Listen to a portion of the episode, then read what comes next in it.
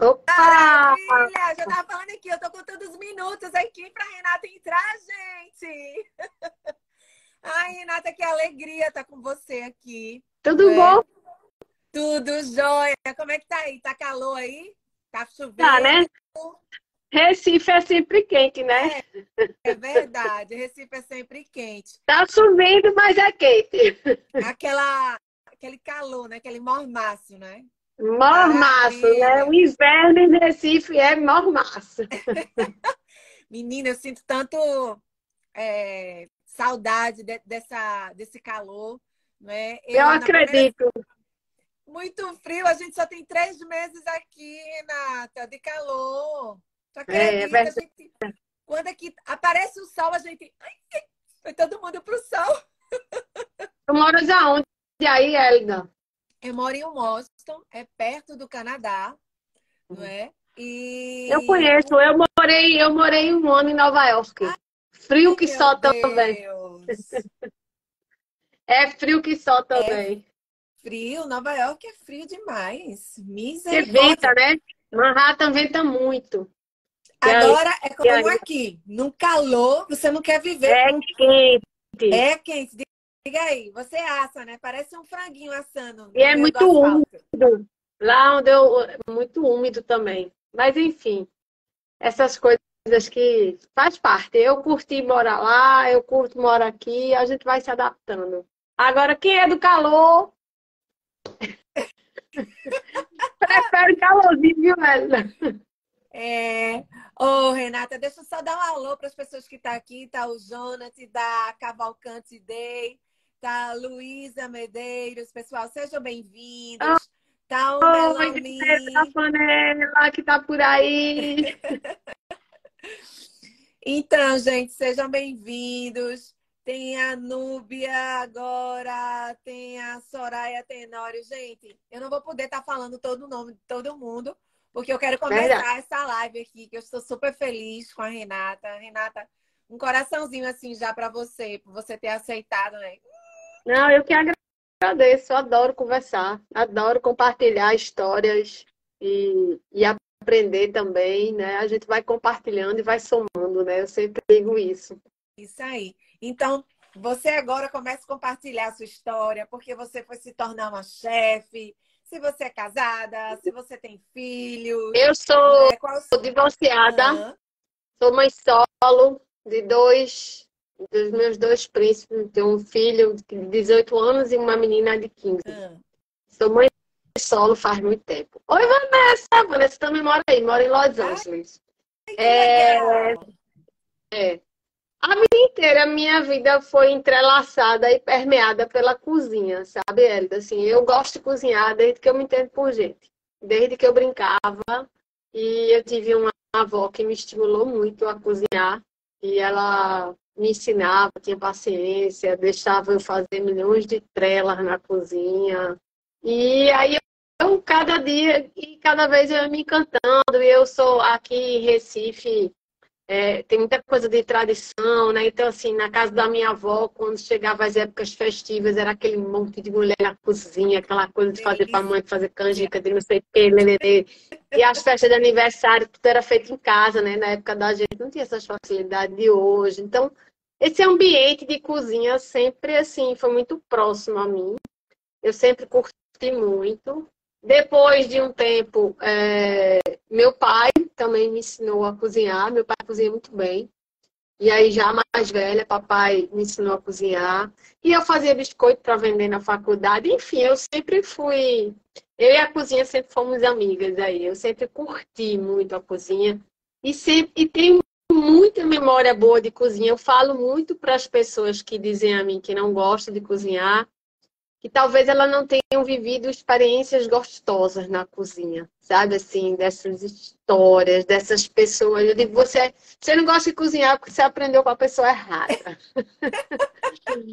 porque nem todo mundo tem paciência, né? De ensinar a cozinhar e tal, e de curtir, porque eu curto cozinhar. Eu, quando dou aula, eu com minhas alunas, assim, eu digo para elas que elas são minha terapia, porque eu me, eu me realizo ali na cozinha e me realizo imaginando que aquilo ali vai ser multiplicado e que as pessoas vão levar aquilo para dentro de casa. E aí depois fui trabalhar, a gente vai para outros caminhos. E, e, no meio dessa história eu fui parar num buffet. Depois de muitas histórias, eu fui parar num buffet onde eu trabalhei por mais de 10 anos. É, não era da, da área da cozinha, mas era super ligada porque a dona do buffet sempre envolvia a gente no desenvolvimento de cardápio, dessas coisas, e aí eu aprendi muito. É, ela é uma pessoa extraordinária e me ensinou muito também. E a chefe, imagine que era um buffet chiquérrimo, e a chefe tinha 80 anos de idade, entendeu? Sim, é, ela era incrível. E aí, o quanto que ela me ensinou também, o quanto que eu troquei com Maria, Maria Martins, eu tenho muito orgulho de ter conhecido Maria, ela era maravilhosa. Meninas Marias. Minha vida com a Olha, as Marias, é. só marca a nossa história. É. Que delícia. É Marias. Eu também tenho uma tia Maria que cozinha uma galinha, que eu falei para ela umas três semanas atrás, tia, sua galinha é deliciosa, eu jamais esqueço. Tá vendo? Essa essas coisas que eu digo assim, que onde você estiver no mundo, que você sentir o cheiro da galinha, você vai dizer, eita, a galinha tem Maria, né? É. Isso é uma coisa muito, muito, forte. A cozinha, eu digo que a cozinha, o, o paladar e o, o, o, olfato, eles, eles, eles conseguem trazer muita coisa junto, né? Assim, eles marcam muito. E aí, enfim, trabalhando com isso, e aí um belo dia resolvi, no meio da minha história profissional, eu disse, não, eu preciso procurar uma alternativa para melhorar minha renda. E resolvi dar aula de culinária para quem não sabia cozinhar nada. Montei um curso, uma cozinha fácil, e era ao vivo, eram aulas presenciais. Começamos aí a fazer o curso, até que veio a pandemia. O curso estava já engrenando, já bem legal, e aí veio a pandemia e não podia mais dar aula. Né?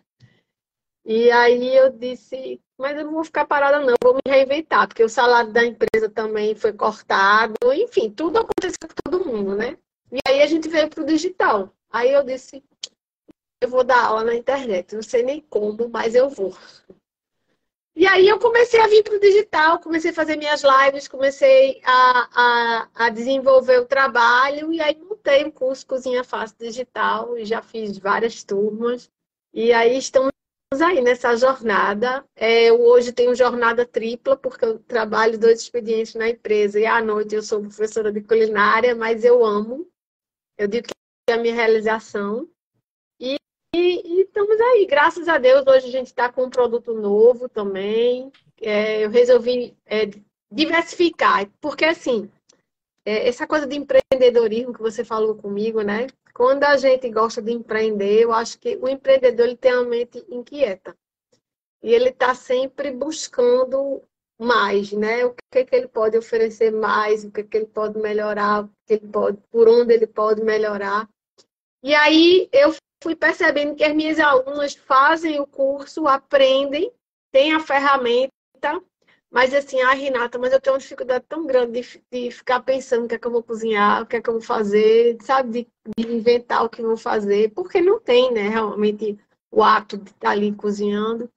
Aí eu falei assim, eu vou resolver esse problema. E aí eu criei o cardápio fácil. Tenho uma cozinha fácil e tenho um cardápio fácil. O que é um cardápio fácil?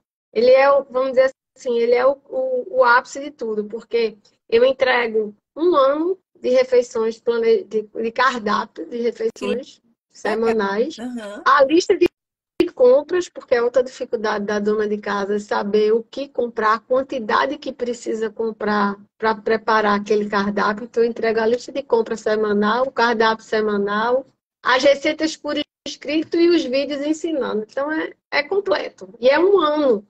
Então, eu digo que é uma libertação aí para a dona de casa, não precisar mais ficar com aquela história de o que é que vai fazer para o almoço amanhã, né? Porque a maioria delas dizem a mim que detestam ouvir essa pergunta assim. Quando. Até quem não cozinha tem a funcionária, disse que não se livra disso, porque todo dia tá a funcionária. O que é que vai fazer para o almoço amanhã? Aí elas dizem, eu não aguento ouvir isso. Eu digo, pronto, então não precisa mais ouvir. Tem o cardápio fácil. E aí criei esse produto que, graças a Deus, está indo bem, as, as pessoas estão é, comprando e não só comprando, estão usando. O que eu acho mais legal não é vender, sabe, Elida? Assim, Eu acho que o objetivo é fazer com que a coisa aconteça, que as pessoas realmente vivenciem isso e entendam que cozinhar não é difícil, cozinhar não é complicado, cozinhar não é chato. É só uma questão de método. E da maneira que eu explico e que eu ensino, desmistificando, sem negócio de gourmetização, tem aquela coisa de sal do alto do pico do Himalaia negro, não sei o quê, que não precisa de nada disso. Não estou desmerecendo quem usa, nem os grandes chefes, mas é, a comida, para ser gostosa, ela não precisa ser tão sofisticada. Né? Esse passo do sofisticado, que a internet trouxe também, né? essa coisa do gourmet, ele é um passo maravilhoso. Né? mas ele é um passo a mais. Você pode fazer uma comidinha gostosa aqui no básico, né? Às vezes vem um pessoal para mim e faz assim, Renata, me manda uma receita de um risoto de cogumelo. Aí eu pergunto assim, tu sabe fazer arroz? Aí a pessoa assim, é, mais ou menos, de como é que tu quer fazer risoto e não sabe fazer arroz? Bora aprender a fazer arroz, depois vamos fazer risoto?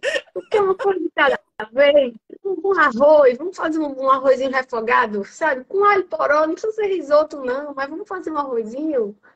E aí esse passo a passo que eu trago para as minhas alunas, assim, para de ficar aperreada com aquelas receitas, porque a maioria dos cursos que tem por aí, que mandam um monte de receita maravilhosa, maravilhosa. Eu tenho alguns, porque eu, eu como tenho estudo e tenho conhecimento, eu pego essas receitas e realizo.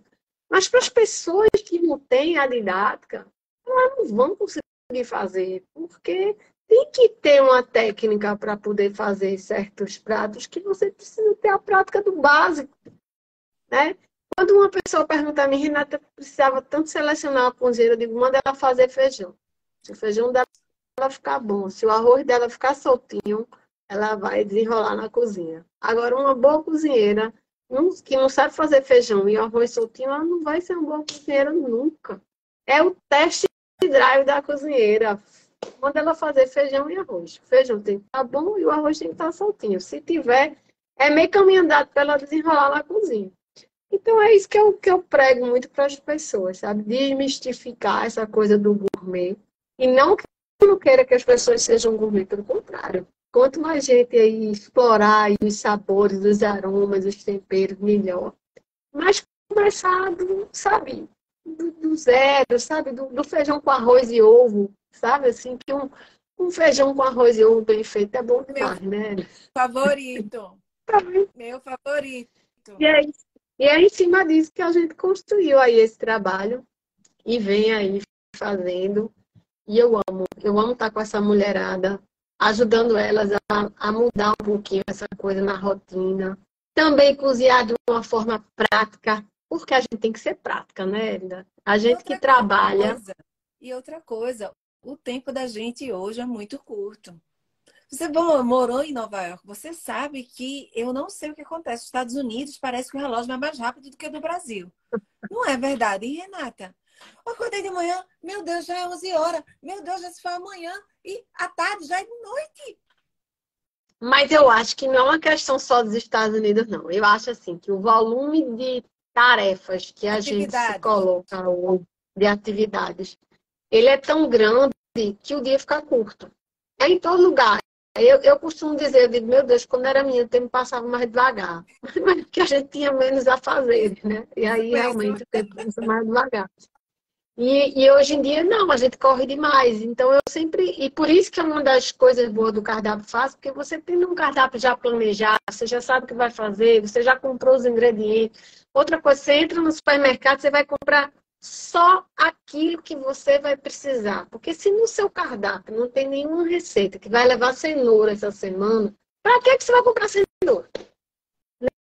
Né? Assim, não tem sentido aí, mas a gente tem aquele hábito, né? De toda semana comprar um pouquinho de cenoura, um pouquinho não sei o quê, não porque vai fazer uma saladinha, não porque vai fazer não sei o quê, e termina não fazendo. Porque muita coisa se estraga. A comida se estraga, e você perdeu tempo, e você perdeu energia. E essa e eu falo muito para as pessoas, ó, gente, planejar não é só para trabalho, não. Planejar é para tudo na vida. Perca entre aspas, um pouquinho de tempo planejando algumas coisas, que você vai ganhar muita qualidade de vida para outras coisas. E eu aprendi isso, tá apanhando. Porque eu tive uma fase da minha vida, logo que eu me separei, principalmente, meus dois filhos pequenos, eu trabalhava num bairro, eu, o, o buffet era bem longe da minha casa, e no meio do caminho era a escola dos meninos. Aí eu saía de meio-dia correndo, pegava meus meninos no colégio, largava em casa. Quando eu chegava em casa, a funcionária já estava com um tapoé, com a minha refeição, que eu ia comendo enquanto dirigia de volta para o escritório, entendeu? Porque quando eu chegava de volta, por causa do trânsito, já estava na hora de eu trabalhar de novo. Então, eu comia no caminho, ou eu comia.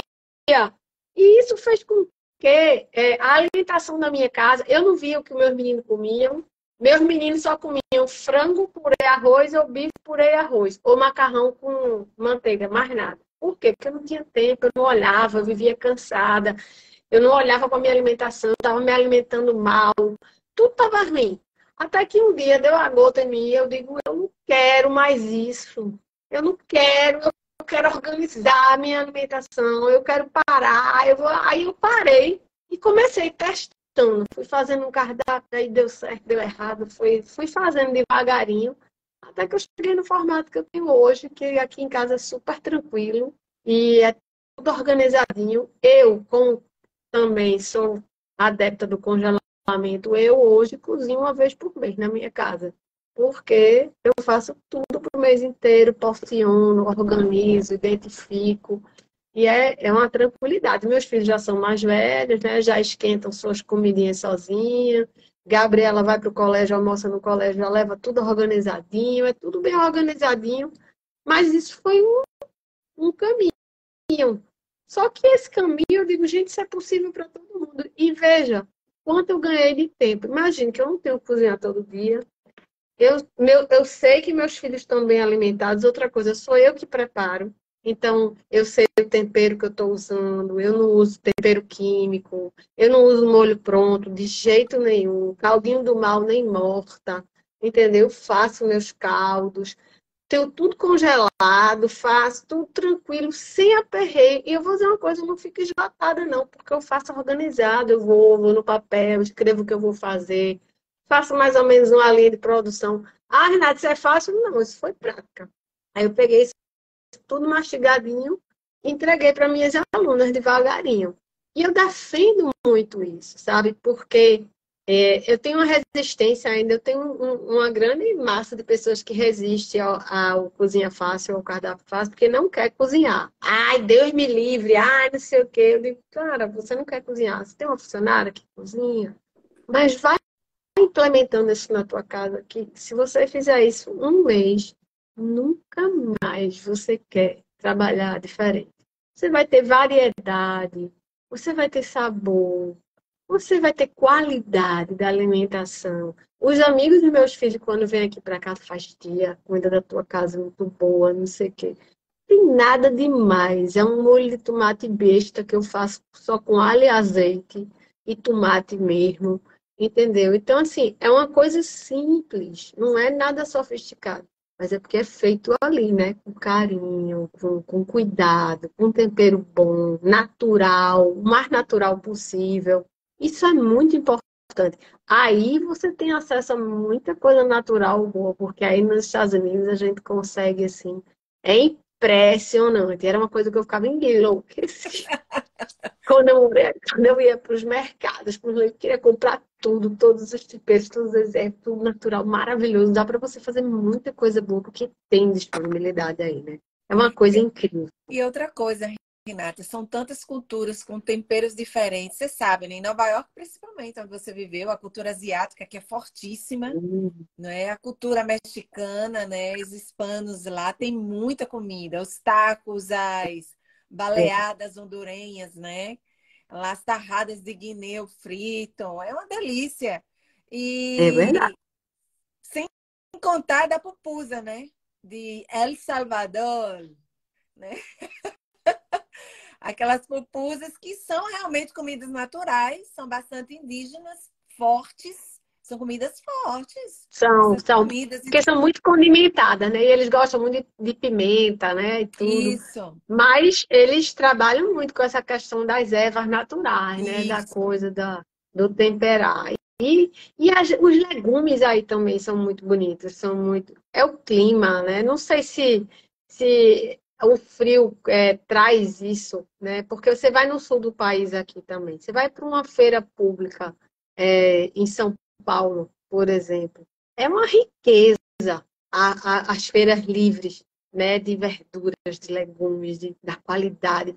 Aqui, como a gente é, mora num clima bem quente, é mais difícil para os legumes é, se manterem bonitos, né, viçosos, aquela coisa é mais difícil. Então, quando a pessoa tem acesso a isso, meu Deus, não desperdice isso não. Porque isso é uma riqueza. É verdade. Isso, e isso ajuda muito. Enfim, eu venho tentando aí contribuir com a mulherada para facilitar a vida. E também, Ellen, eu tenho uma pergunta, trazer... só um minutinho. Dentro dessas suas alunas, você tem alguma história para contar para a gente sobre histórias de mulheres que estavam em depressão ou que passaram pelo período ah, de divórcio? Então, conta pra gente, porque veja só, tem pessoas que podem estar nos escutando, a gente não sabe que está passando pelo nível de depressão, né?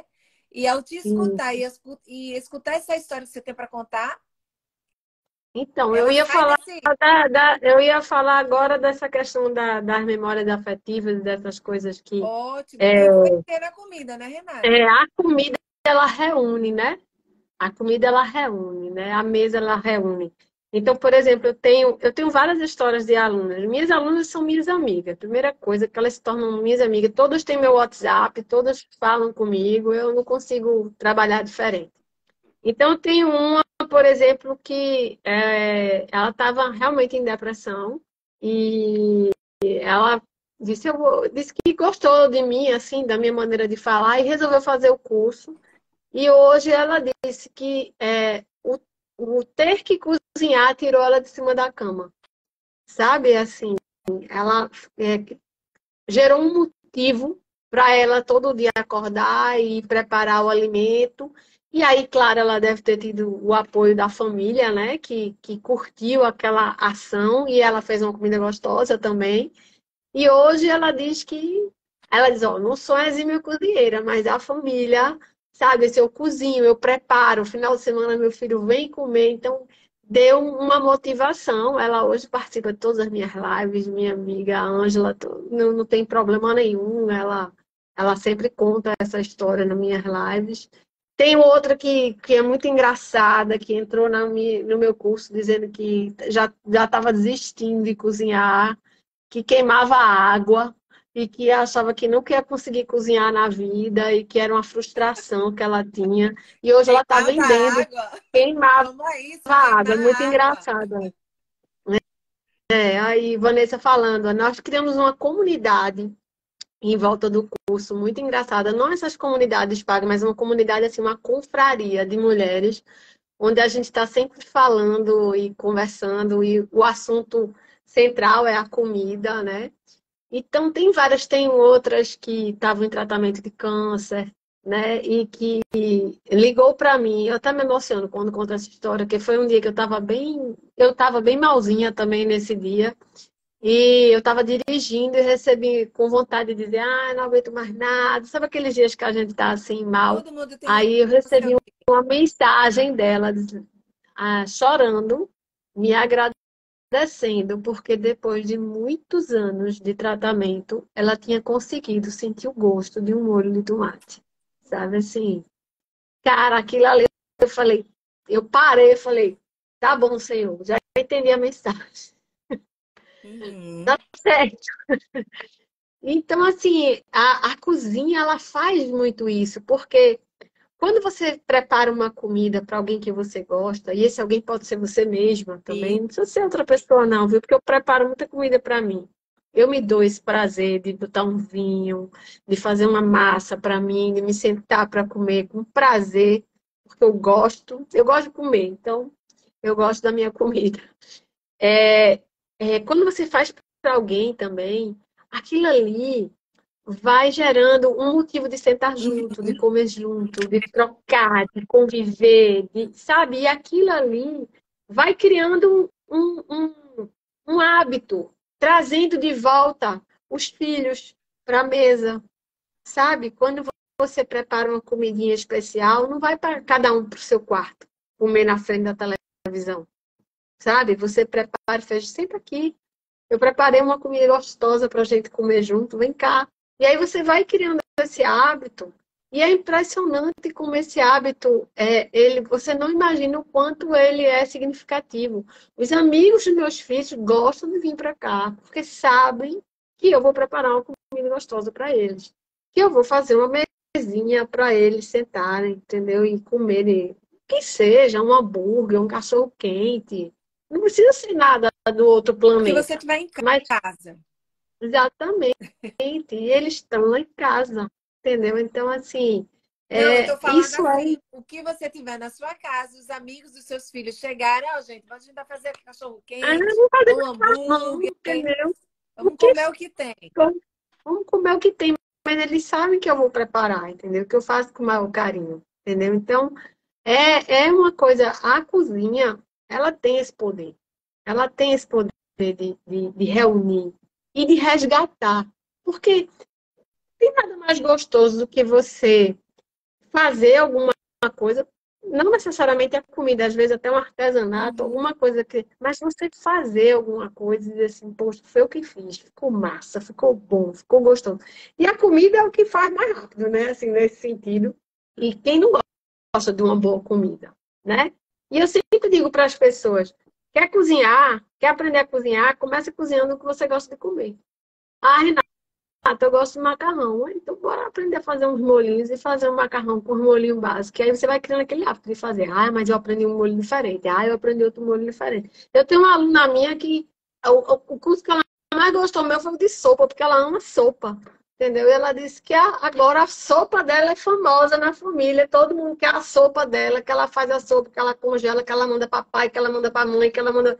E na pandemia, veja, tem essa história também. Legal. Esse curso de sopa na pandemia, que eu fiz na pandemia, esse curso de sopa, muitas alunas aí diziam assim a mim, eita, Renata, foi tão bom que eu peguei a sopa, mandei para minha mãe, não sei o quê. Sabe assim, aquela coisa, aí fiz um carinho, e que uma sopa que eu fiz, que ela nem acreditou que fui eu que fiz, e eu mandei para minha mãe, entendeu? Então tem essa coisa, eu acho que a cozinha, eu acho ela um ambiente mágico na casa. Uma Já... coisa que eu escutei agora de você, na pandemia, você disse que parou, mas você se reinventou com certeza. Você se reinventou trazendo o quê? O cardápio de sopas. E tem pessoas que você não sabia, mas viriam, porque eu, eu acredito que existe produto para todo tipo de pessoa, não é? Existe produto para todo tipo de para quem gosta de passa, para quem é um fã do arroz com feijão e ovo, para quem é um fã da carne, do peixe, do camarão, tem cliente para tudo. Né? E dentro do empreendedorismo, a gente precisa ter essa ressignificância que você tem e essa diversificação. Bom, é, parou a temporada do, do espaguete, do macarrão, então vamos para a temporada da sopa. Todo mundo precisa aprender a fazer sopa agora nessa pandemia. É, a gente não pode ficar parada, né, Elida? Isso. Eu digo a todo mundo, olha, eu estou sempre em frente. Parada eu não vou ficar. Porque se eu ficar parada, eu não vou resolver nada. Se eu ficar parada olhando para o que eu perdi, eu também não vou resolver nada. Eu tenho que olhar para frente e dizer, bem, para onde é que eu vou? E eu caminhar, e diversificar, e olhar, e, e ouvir o teu público, né? Ouvir quem é o teu cliente. Eu, eu converso com, minha, com as meninas. Vocês gostariam de aprender tal coisa? O que vocês, que vocês acham dessa ideia? E aí eu vou lançando e vou sentindo a, a repercussão. E aí eu vou abrindo o leque. Porque se você ficar, a não ser que seja uma coisa muito específica a sua atividade, alguma coisa de médica, né? Alguma coisa que é, requer uma especificidade muito grande, mas eu, quando não, eu acho que você tem que ter opções, né? Que nem cabeleireiro. Você pode dizer, não, eu só faço cabelo grande. Você vai ficar, você vai nichar demais e você vai ficar sem uma grande parcela da, da, da população. Ah, só trabalho com cabelo liso. Entendeu? Assim, eu acho que é a mesma coisa na cozinha, não. não eu vou dizer a você. Pode, pode, pode concluir, conclua. Eu não sou da confeitaria. Esse é o único ramo que eu não me aventuro. Mas dentro da área salgada, eu vou procurando oferecer o que as pessoas estão querendo também, né? Ouvir o que o mercado quer e tentar satisfazer e ir buscando alternativa. Vai buscando alternativa, vai se reinventando. Ah, esse aqui. Aí diz, engraçado, que o curso de sopa foi uma grata surpresa. Eu fiz ele porque era inverno, para preencher a agenda, para movimentar o Instagram. Foi um sucesso. Foi um sucesso. Já estão me pedindo para fazer o Sopas 2. Eu digo, vou fazer o Sopas 2, que estão pedindo agora no próximo, agora em julho, vou fazer o Sopas 2. Eu ia dizer para você, aí, o inverno no Brasil está chegando, vai para o Sopa 2. E uma coisa que eu queria somar com você, por exemplo, um músico. O músico, ele não só pode tocar, ah, eu só toco forró. Ah, eu só toco merengue. Ah, eu só toco música clássica. Não, o músico, ele precisa ser, ter vários, né? A diversificação que ele precisa ter, saber das músicas. Não é? Ele pode ser especialista numa Isso. área, né? E é importante que a pessoa procure se especializar, porque é um leque muito amplo. Mas ele precisa, a pessoa precisa conhecer um pouquinho de tudo, né? E tá pronto para oferecer um pouquinho de tudo. Não dá mais para você dizer que só faz isso, só faz isso. É, eu acho assim, no meu ramo não dá não. É, quando eu cheguei aqui nos Estados Unidos, eu não conhecia a cozinha mexicana. E aqui no estado de Washington tem muito indiano. Eu não sei se tem muito indiano lá em Nova York. Agora eu acho que creio que deve ter, né? Tem, menina. É o que mais tem também, é indiano. Indiano, indiano tem no mundo. Só não tem muito no Brasil, mas no resto do mundo eu nunca vi. Menina, tem muito indiano aqui. Então, eu tô aprendendo a comer comida indiana, mas tem comida indiana que não tem pimenta. Mas a pimenta do indiano é muito mais forte do que a pimenta do mexicano. E eu, assim, eu é. não gosto de comida apimentada. Quanto mais natural, quanto mais saudável, eu sou assim, quanto menos molho, a gente poder provar do sabor da, daquela comida. Eu sou fã do inhame. Eu sinto muita falta do inhame aqui. Eu amo demais inhame com ovo. Ó. Cresci com inhame com ovo. né? E cuscuz. Ai, eu sou a pernambucana. Cuscuz é bom demais, né? Tapioca. Né? Ai, meu Deus. Tem café da manhã melhor, cuscuz e inhame tapioca. E Sempre a gente chama macaxeira, né? E o pessoal aqui do Sul chama né? aipim, né? Aipim. Não, é mandioca. Mandioca. mandioca né? E alguns chamam até aipim. Mas assim, é. eu, eu amo essas comidas das raízes, que aqui não tem. Em Miami você pode encontrar, assim.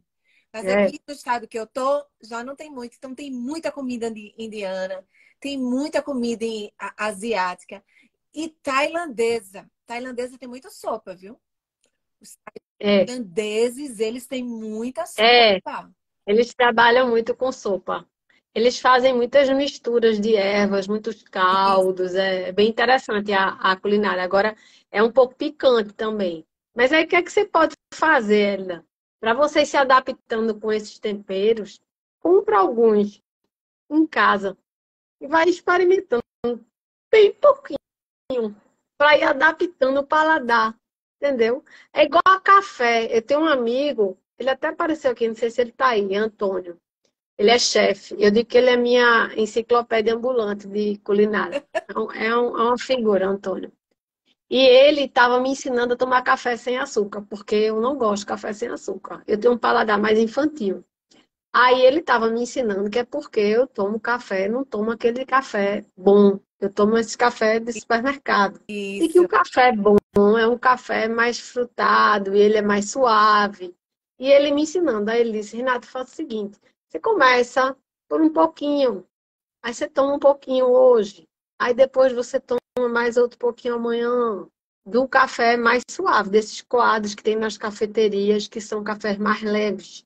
Se você for direto para um expresso, você não vai aguentar. E aí ele estava me explicando, e eu tenho tentado praticar isso, comprado café de melhor qualidade e tomar um pouquinho. Aí agora eu estou botando menos açúcar, eu botava duas colheres, agora eu boto uma para ir adaptando meu paladar. E aí você vai adaptando o paladar. Para você se abrir para esses novos temperos, porque é muito rica a comida indiana. Eu não sou muito fã de curry, por exemplo, mas eles é curry em tudo, entendeu? Aí de repente você consegue pegar o curry, botar bem pouquinho, aí você vai ter um pouquinho da comida indiana e vai começando a adaptar. Porque senão a gente acaba ficando limitada, né? Assim, a, a não experimentar. A comida tailandesa é riquíssima, vale a pena você se aventurar por ela. É só você pedir para não ser tão spicy, né? Como eles chamam. É, eu é amo muito... a sopa tailandesa. O vegetal, Ai, ele vem quase cru. Renata, não é isso? Vem quase. Eles vêm. Eles têm uma cru... comida extremamente naturalista, isso. assim, os tailandeses. Desses, assim, eles não têm muita fritura. Não. O, o, já o indiano é mais carreiro. É um pouquinho mais. Ó, oh, Antônio, tempero é aprendizado, aos poucos e com paciência. Eu acredito, é verdade. Olha, Antônio, ele ensina você a botar no, no ovo, no ovo frito. Ele bota alecrim, ele bota um pouquinho de pimenta. Ele, é, ele vai botando no ovo frito e você vai e, e fica uma delícia. Ah, eu gosto do meu ovo frito com orégano. É uma filha de dois, Rosemary em português. Ai. Ai, não sei agora. Eu, olha, eu amo meu arroz com turmeric, alho, e eu aprendi com a indiana. É fazer frango com gengibre e alho. Ah, maravilhoso. Gengibre é bom demais. Gengibre é um tempero que as pessoas não têm nem ideia da riqueza que ele dá para a comida. Assim, porque... E aí você tem que ir experimentando. Ah, eu amo eu. páprica defumada. Não sei porque eu não uso é, colorau, eu só uso páprica. Então, eu amo. Então, essa coisa do tempero é você ir experimentando mesmo, se arriscar. Se der errado, deu. Quem nunca? Quem nunca errou? Entendeu? Quem nunca fez? É errado, é rir, tem que rir. Né? Eu digo, às vezes, eu digo, vamos comer a gororoba, que deu tudo errado aqui, entendeu? Mas eu aqui, ela está falando, Vanessa, do arroz basmati, é maravilhoso, porque ele é extremamente aromático, o arroz basmati, que é um arroz usado na comida indiana. E ele é uma delícia. O jasmine também é, é um arroz, você tem todos esses arroz. É, é. Com cranberry. Esses arroz. Com, eu como arroz com cranberry, com castanha, que eu aprendi da cultura islâmica, né? Eles colocam castanha, colocam amendoim ralado, mexe com arroz é. e girassol também. Eles misturam dentro é. do arroz esses grãos. Ah, eu, eu coloco damasco no meu arroz, eu coloco tâmara no meu arroz. Não coloquei, eu colo... agora eu vou colocar, tá vendo? Tâmara, damasco, ai, que delícia. É, fica riquíssimo. Eu digo que é o arroz do rei. Eu faço ele no Natal. Eu uso damasco, tâmara, é, passas, castanhas, Aí eu faço um arroz bem tudo picadinho assim. E fica um arroz riquíssimo, delicioso. Eu faço ele bem refogado com alho e cebola. Hum, eu chamo arroz do rei. Natália Felito, boa noite. Seja bem-vinda. O Antônio também aí, que fez os comentários sobre o Antônio é uma figura, é, um, é um amigo querido, é um amigo irmão, um chefe maravilhoso. E ele é assim, ele tem um curso ele é chamado Exploradores dos Aromáticos. Uh onde ele faz toda uma viagem, todo um trajeto. São três módulos, ele faz todo um trajeto. É, é presencial esse curso. E ele faz todo um trajeto por essa viagem aí dos aromas, dos temperos, dos, dos grãos, dessa mistura, do quanto a gente pode trazer de sabor novo fugindo um pouquinho da caixinha, entendeu? Assim, trazendo uma ervazinha. Por exemplo, quando você for fazer seu ovo frito agora, bota um pouquinho de alecrim e lembra de mim. Aí diz ah, Renata disse tá alecrim. Olha, pense numa. Para mim, o ovo, ele é completo. Você pode me é. tirar é. tudo, menos o ovo. Gosto de ovo de é maravilhoso. jeito. Também. Ovo para mim Adoro. é ovo, eu tô comendo. Assim, eu não sou a fanática de carne, eu não sou. Mas o peixe aí, eu amo peixe. Peixe para mim Também gosto. é frango, eu gosto muito, não é? Mas o ovo, aí ó, 70 ingredientes aromáticos naturais na primeira aula. Olha, senhor Nogueira, eu quero fazer uma live com você, hein, para você falar um pouco aí dos seus 70 ingredientes mágicos aromáticos. Olha, a comida, ela é algo muito precioso, né? Que Deus pensou e Deus criou tudo isso para que a gente possa explorar. Então, a comida, ela eu vejo uma forma de cultura e de exploração. A gente precisa explorar. A gente precisa se destravar nas comidas para também se destravar no empreendedorismo. Veja como é rico, eu não sabia. Veja, 70 ingredientes, ingredientes aromáticos naturais. E assim, esses ingredientes aromáticos, é, além dele abrir toda essa questão de, de paladar e de sabor, eles são, eles trazem muitos benefícios para a saúde. Exatamente. Os temperos naturais, eles são extremamente benéficos à saúde. A cúrcuma, é, ela, é, ela é anti-inflamatória, ela, ela, é, é, ela, ela ajuda a gente no, no, metabolismo. Então, assim, tem vários. O alecrim. Então, todos esses temperos, eu digo que Deus, ele deixou todos os remédios para a gente na natureza. Já e a gente inventou todo e comer todo químico. Isso. Né? Por que, que você não via o, os avós da gente falando de tanta doença, de tanta alergia, de tanto não sei o que? Não tinha. Eu, quando era pequena, a única alergia que meu irmão tinha era a poeira, que ele era asmático. Mas alergia, alergia mesmo, não tinha. Então, assim, por quê? Era muito difícil, porque a, a gente não tinha essa alimentação química que tem hoje, né? A gente não tinha. Como é que a gente toma, come um caldo que se diz natural de legumes, que é um tijolinho de sal puro, com horrível, aquilo tem um chamo de caldinho do mal. Aquilo ali faz muito mal à saúde, entendeu? E a gente com aqueles molhos de tomate super naturais, né? Que nunca estragam. Fica ali naquele negócio. A coisa que mais azeda rápido na né? vida. É, a coisa que azeda mais rápido na vida é tomate e o tomate fica ali. Aquilo é, é só conservante, é ácido quando você bota na boca. É um, o, o, o molho de tomate ele é doce quando ele é natural, entendeu? Então, assim, a gente é que traz a, a doença para dentro da gente mesmo, né? E a alimentação, ela. Você não precisa, eu digo todo dia, você não precisa ser fitness para ser saudável. E nem tudo que é fitness é saudável também. E tem essa questão aí também. Questão aí. Né? Que é tanta coisa aí é, que está sendo feita aí em laboratório que nem tudo que se diz fitness é saudável. Agora, você pode comer saudável dessa forma. Trazer mais legumes, mais verduras, né? um molho caseiro, um tempero caseiro, trazer essas ervas e disseminar isso. Quando você está bem, quando você se alimenta bem, você rende mais, você rende melhor no trabalho, você tem mais disposição. Né? É, é impressionante como muda, muda a pele, muda tudo. Muda mesmo. Uma coisa, eu uso no meu espaguete, eu boto azeite, boto gengibre ralado, coloco o alho. Eu aprendi agora com o Antônio, eu vou colocar essa raspa de limão no ovo. Vou colocar alecrim, raspa de limão no ovo agora, viu?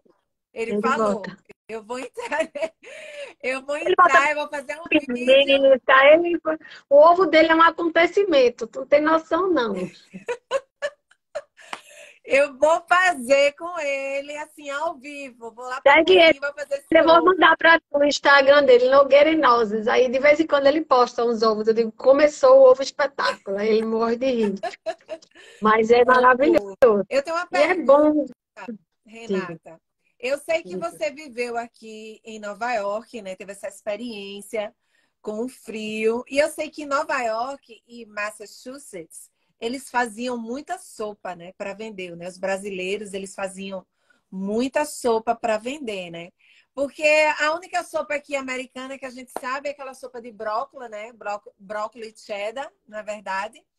O chicken noodles, que é aquele é. frango enlatado, como se for comer na rua, é aquele frango enlatado com aquela é. sopa enlatada, que já vem que esquenta e vem pra gente. Né? O chicken nuggets. Por isso que eu gosto muito, aqui como é muito frio, eu tomo muita sopa ta tailandesa. Porque os vegetais, você vê que é fresco. É. O macarrão é feito de arroz. É outra proposta, é outra proposta. É outra proposta. O frango, ele vem quase cru. Aí, quando coloca naquele caldo quente, o frango já cozinha. É, é parece que é mágica. Né? muito rápido, é. Frango cozinha muito rápido. É, é, uma mágica. É igual a peixe. Frango e peixe cozinham muito rápido. É, e quando eu morava aí, eu tive a sorte que quando eu morei aí, eu morei na casa de uma prima. Ela morava numa cidade, é, chama, são os counties, né? Que, que é, eu não morava em Manhattan, na ilha, eu morava na, na, na cidadezinha, pegava o trem todo dia para Manhattan para estudar. E eu morava na casa dela. E a mãe dela, minha tia, é, morava com ela. E todo dia, quando eu saía da aula, eu ia para casa e aí a gente preparava o jantar, porque no estilo de vida americano, a gente não almoça em casa, a gente é. janta, né? A gente tem um bom jantar.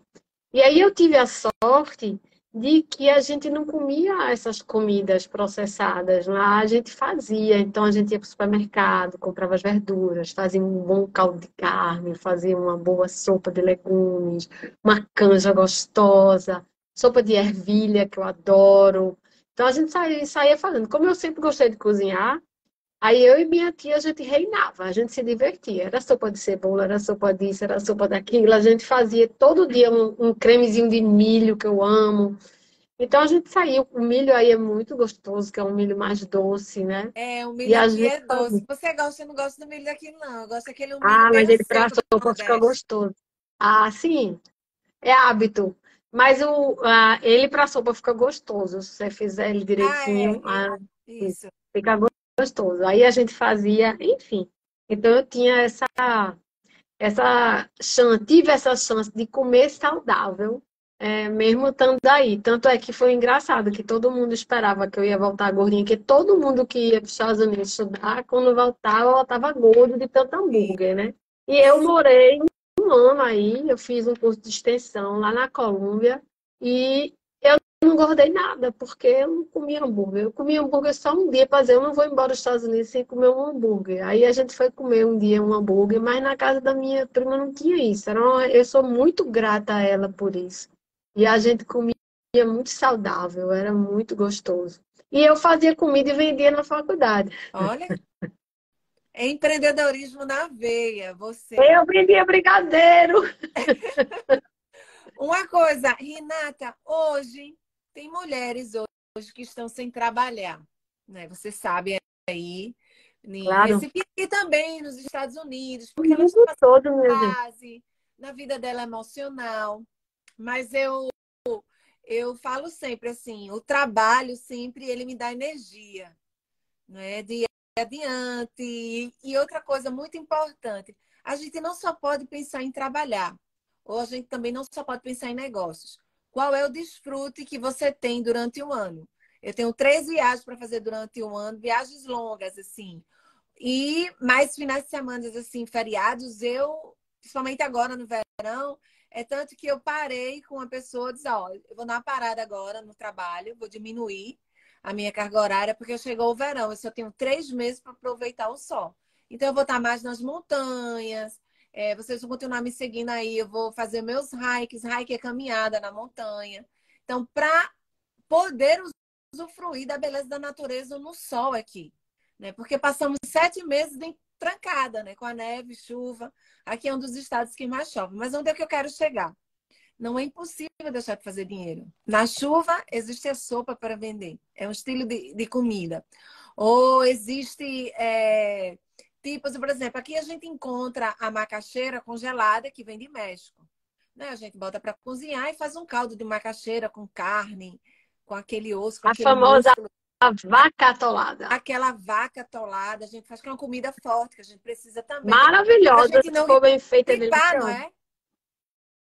E assim, Elida, de todos os ramos que existem de trabalho, a cozinha é o que mais oferece oportunidade de crescimento, de você trabalhar de casa, porque existe um outro fator para as mulheres, é que é, nós arcamos também com os filhos, né? Isso. E muitas mulheres abrem mão de suas carreiras por conta dos filhos, né? Porque o salário não dá para pagar uma funcionária, porque não tem quem fique, enfim, é um, é, um, é um dilema louco esse, né, que a gente vive é, ainda nos dias de hoje.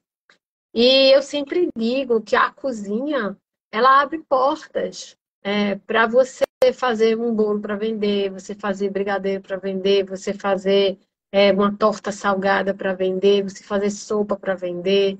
Eu vendo escondidinho, congelado. Eu faço por encomenda. Agora no São João eu vendo munguzá, eu vendo bolo de milho, eu vendo bolo de macaxeira, eu vendo meus escondidinhos. Então, eu ainda vou complementando minha venda e é uma coisa que eu faço por encomenda, então eu faço aquilo ali já organizado, não tenho perda, porque a questão da comida aqui ela é perecível, então você tem que, quem vai começar, pensar nisso, trabalhar por encomenda, porque aí você já compra e já sabe que está vendido, então você não vai ter a perda daquele pouco dinheiro, daquele pouco capital que você tem para investir. Mas você faz um bolo, vende fatiado na vizinhança, e você começa fazendo aquele dinheirinho e vende. A minha auxiliar, Dai, que é minha mão direita e esquerda na cozinha, é, me auxiliar nos cursos, ela é doceira. Então, quando ela não está comigo fazendo os cursos, ela hoje faz congelamento, que ela aprendeu a fazer comigo, e ela vai na casa das pessoas fazer congelamento, que é outra profissão que você pode ter através da cozinha. E ela sai para vender doces na rua. E ela complementa a renda dela com torta, com bolo. Aí hoje ela vende kit festa, porque o pessoal, o doce dela é muito bom e ela está crescendo, o pessoal está começando a querer encomendar, o bolo dela é uma delícia. Então, tudo isso é o quê? É a, é a cozinha abrindo portas para quem quer trabalhar, para quem quer se reinventar. Né? O que não pode é ficar parado. Pergunta aqui da, da Eliane. Ela está falando assim: qual foi o seu maior desafio e como isso lhe trouxe benefícios? Meu maior desafio nesse, nesse recomeço. Uhum. Veja, eu acho que o maior desafio de todos nós somos nós mesmos. É a gente se vencer, né? Quando eu resolvi recomeçar mais uma vez, eu já tinha é, 48 anos. Quando eu resolvi ensinar a cozinhar, eu tinha 48 anos. E você recomeçar com 48 anos é você dizer assim, meu Deus, né? Que medo, ai que medo. Uhum. Mas eu, eu fui em frente, sabe? Meu maior desafio era, meu maior obstáculo era eu mesma. Eu vou dizer, de me sentir até fracassada muitas vezes, sabe? Ela assim, poxa vida, todo mundo, já, muitas amigas já com a vida toda estável, toda organizada, e eu tendo que recomeçar de novo, não sei para onde eu vou. Mas eu disse, mas eu vou. Eu só não vou ficar parada, eu vou. Eu acho que meus dois filhos são o que mais me estimulam, que eu olho para um lado e para o outro digo, tem dois aqui para eu sustentar, então não dá para ficar parada esperando, entendeu? E aí eu fui vencer e fui fazer, e aí você erra, você se frustra, você. Mas você não pode desistir, entendeu? Meu maior desafio foi essa história de ter que recomeçar de novo, entendeu? Mas por outro lado, para mim, se tornou minha maior conquista, assim, de eu ter tido essa coragem de, de tentar. De tentar, de acreditar e apostar. E, e, e ainda estou, ainda, ainda não cheguei aonde eu quero chegar, não. Eu ainda vou chegar. Entendeu? Eu ainda, ainda não cheguei, entendeu? É, eu acho que mundo, o mundo não é só de acertos, o mundo é de erros para a gente acertar e para a gente ir provando. Eu vou fazer esse ovo com casca de limão, vou fazer esse ovo com alecrim. Eu tenho que provar novos sabores. Assim é a vida, o empreendedorismo.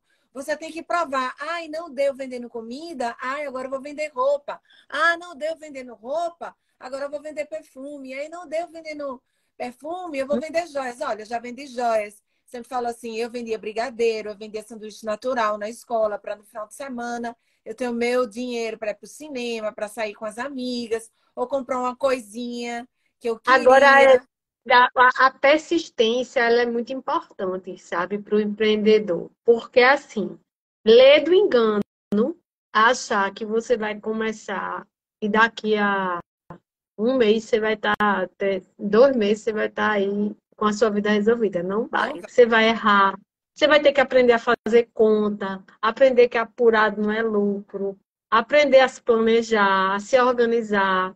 Quando você empreende, você é dono do seu tempo, isso é um perigo, porque você vai procrastinar, isso. você vai se sabotar. Hoje eu não estou bem, Entendeu? Hoje eu não tô bem. Que não tá bem, menina. Que, que, que... Esse negócio de não saber para quem pode. Eu digo todo dia. Ah, Renata, uma vez eu, eu sofri um acidente de carro há muitos anos atrás e eu trabalhava dirigindo na estrada. Eu era representante comercial, trabalhava de um estado para o outro. Aí uma amiga minha, ai amiga, tu não ficou traumatizada não, tu já tá no estado. Eu digo, minha filha, trauma é para quem pode. Eu não, tenho, eu não posso ter trauma, senão eu perco o emprego. Se eu ficar traumatizada, eu fico desempregada. Então, eu tenho que ir para a estrada de novo trabalhar. Então, eu digo muito isso, assim, esse negócio de não tô bem, não tô bem, não, amiga. Lava a cara, reza, toma um banho, chama aí a proteção divina e vai trabalhar, entendeu? Assim, é entender que você tem um objetivo e persistir. Acho que a persistência é a ferramenta mais importante é do empreendedor terra, minha amiga. Porque eu tenho que repetir essa frase para mim toda manhã. Élida, você abriu os olhos, você, tá, você está respirando o ar que o Altíssimo, que o Eterno, Todo-Poderoso, Criador de todas as coisas te deu. Ele está dentro de você. Você tem que se levantar e você tem que produzir. Nada de desculpa, nada de se lamentar. Ai, porque está nevando. Ai, porque tá Agradecer. Tá Exatamente. Levanta a mulher começa a produzir, você pode, a energia do Todo-Poderoso já está dentro de você, você tem a saúde do reino, eu começo a falar para mim, para minha alma, que quer me deixar na hum. cama sem produzir, não é? E a gente Exatamente. se levantar, a gente se levantar. E é. a sua história, Renata, meus parabéns, mãe solteira, depois de enfrentar um divórcio. Né? Parabéns porque você montou seu, seu curso não é para ensinar a mulheres não mulheres altamente não aquela é, culinária poderosa grandiosa não aquela culinária simples vida real eu digo que a minha cozinha é da vida real você está ensinando uma culinária da perseverança eu já colocaria assim culinária da perseverança a culinária da não procrastinação essa é a sua culinária e acabar com essa história que tem outro negócio que me incomoda, é a história desse feminismo que é, desmerece a mulher que cozinha, que mulher não pode cozinhar, que, que minha gente acorde para Jesus. Que, que isso não existe, a gente tem que comer, entendeu? E assim, ah, mas o marido tem que cozinhar também, ótimo, mas a gente tem que cozinhar também, a gente tem que cuidar da família. Aí você mora num país super desenvolvido aí, onde o homem participa dos afazeres e tudo, pererê, parará. Mas tem que cozinhar, porque não tem, não tem empregada aí. Cada um tem, todo mundo tem que né, fazer as tarefas de casa, que nos Estados Unidos, quem tem empregada está muito bem obrigada de bolso. Né? Não Mas tem. No máximo você tem uma faxineira, Olha, deixa... né? Que vai uma vez por semana. Então... Deixa, eu deixa eu desmistificar o seu público e eu vou desmistificar o meu público. Todo mundo fala, é, os Estados Unidos, por que os Estados Unidos? Ele tem sim uma pessoa que vem limpa a casa uma vez por semana, ou 15 dias, ou uma vez no mês. Mas o americano não tem uma cozinheira, porque eles são muito práticos. Não tem gente dentro da casa dele 24 horas, colaboradores 24 horas ou 8 horas de trabalho, não tem.